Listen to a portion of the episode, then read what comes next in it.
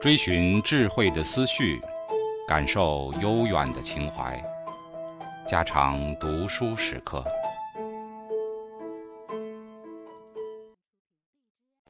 警告：慎入，非专业朗读，听后可能出现且不仅限于挺尸等严重不适，另切勿洗耳，以免污染水源。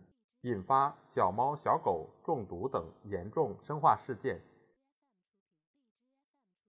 有益的代价和收益，从理论上讲，有益所带来的各种利益会对我们的繁殖活动产生直接或者间接的影响。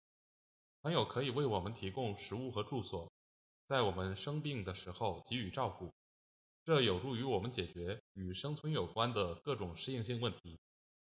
另外，朋友还会为我们介绍合适的约会对象，这对我们的繁殖活动大有帮助。尽管友谊拥有这些潜在的好处，但是朋友有时也会成为我们的竞争对手。朋友可能会出卖我们，把我们的私人信息透露给敌人。朋友可能会和我们争夺那些非常难得的资源，有时甚至是争夺同一个异性。毫无疑问。朋友的这些行为肯定会让我们付出一定的代价，但是对于友谊所带来的具体收益和代价，我们还知之甚少。朋友关系在很多维度上存在着差异，其中一个维度就是性别。友谊可以发生在同性之间，也可以发生在异性之间。这两种不同形式的友谊所带来的收益和代价可能存在天壤之别。比如，同性之间的友谊。往往会产生同性竞争，但异性之间则不会。而且，异性朋友拥有一种同性朋友所不具备的好处，那就是异性朋友有可能成为你的配偶。科学家提出了关于友谊的代价和收益的许多假设，并对这些假设进行了检验。他们向参与者提出问题，主要搜集了下面两种信息：一。你觉得你从朋友那里获得的各种事物给你带来了多大的好处或坏处？二，你从朋友那里获得这些收益代价的频率如何？第一个假设主要针对男性而言，该假设认为异性朋友的功能之一就是提供短期的性接触机会。这个假设主要来源于亲代投资理论，在人类的进化历史中，男性对于子代的投资相对较少。他们的繁殖成功率主要取决于和他们发生性行为的女性的数量，所以男性可能已经进化了一种强烈的愿望，和更多的女性发生性行为，包括他们的异性朋友。研究结果证实了这个假设。正如图九点三所示，男性比女性更加看重异性朋友作为潜在的性接触对象所带来的好处，两者的评定分数。存在显著性差异。根据参与者自我报告的资料，男性被试对异性朋友的单恋经历比女性被试更为频繁。很多女性被试报告说，他们的异性朋友爱上了他们，但他们对异性朋友却没有这样的感情。另外，男性向异性朋友提出的性行为请求，往往比女性更容易遭到拒绝。总之。研究证据支持了这个假设：男性比女性更加看重异性朋友作为性接触对象的潜在价值。友谊带来的好处，潜在的性接触机会。结果表明，男性比女性更倾向于把潜在的性接触机会看作是异性朋友所带来的好处。朋友对自己的爱慕，根据被试的自我报告，女性比男性更容易得到异性朋友的爱慕。但是他们对朋友却没有这种浪漫的感情。第二个假设主要针对女性而言，该假设认为异性朋友的功能之一就是为自己提供保护。在我们人类的进化历史中，那些能够从男性那里获得资源，比如食物和其他物品和保护的女性，往往比其他女性拥有更高的繁殖成功率。科学家提出了这样假设。女性已经进化了特定的择偶偏好，倾向于选择那些能够为他们提供资源和保护的男性，或者将来有能力提供这些利益的男性。研究结果支持了这个假设。女性被试报告说，他们确实从异性朋友那里得到了保护。在一个从零到六的评定量表中，女性对于异性朋友提供的保护所给予的评定分数平均是三点零六，而男性的评定分数仅为一点六八，两者的差异达到了统计上的显著性。第三个假设是，异性朋友能够提供有关异性的各种信息。由于异性朋友对于自身性别的情况更加了解，所以我们从异性朋友那里获得的相关信息，要比从同性朋友所得到的更多。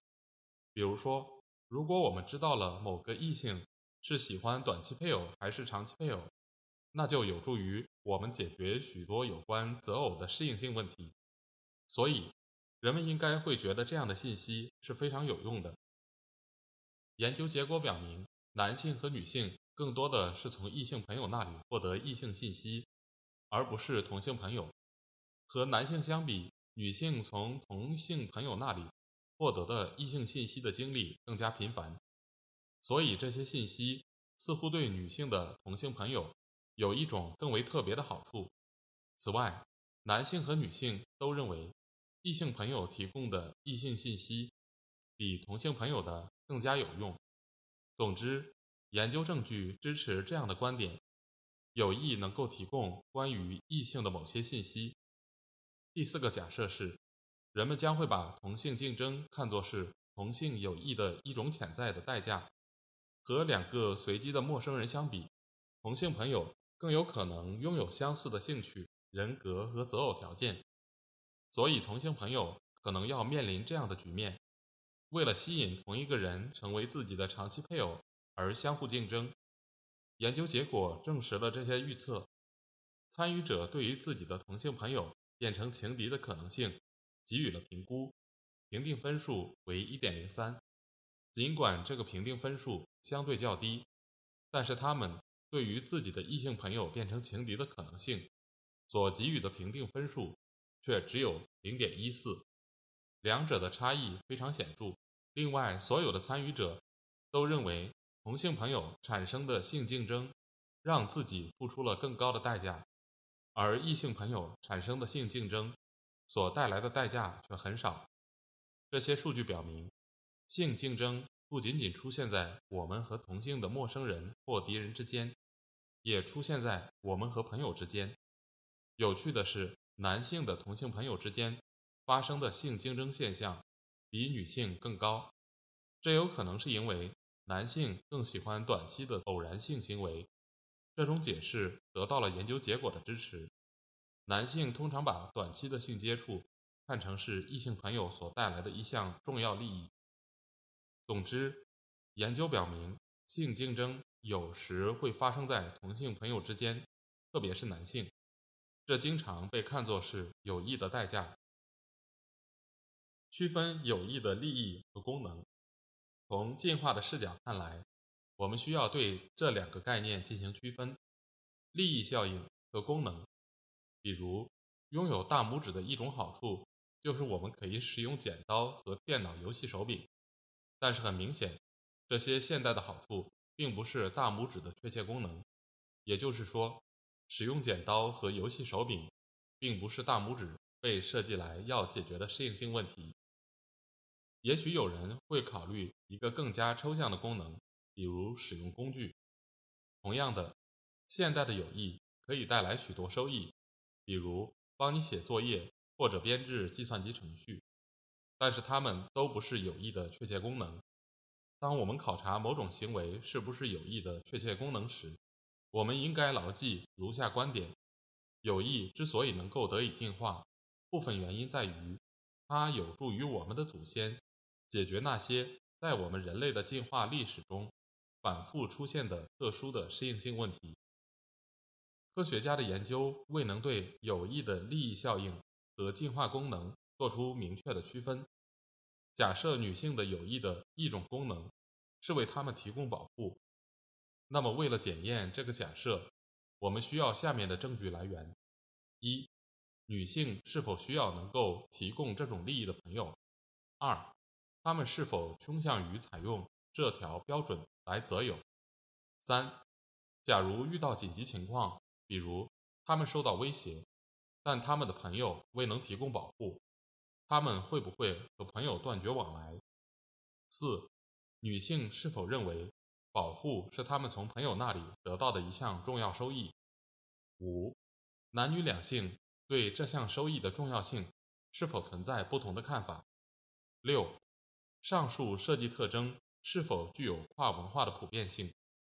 这些研究所提供的证据仅仅只考察了其中的一部分标准，比如对收益的知觉、获得收益的频率。以及在知觉和频率上的性别差异。尽管当前的研究还未能明确地区分出有益的利益效应和功能，但是这些研究确实找到了有益给我们带来的某些收益。这些收益对于我们进一步的考察有益的功能大有裨益。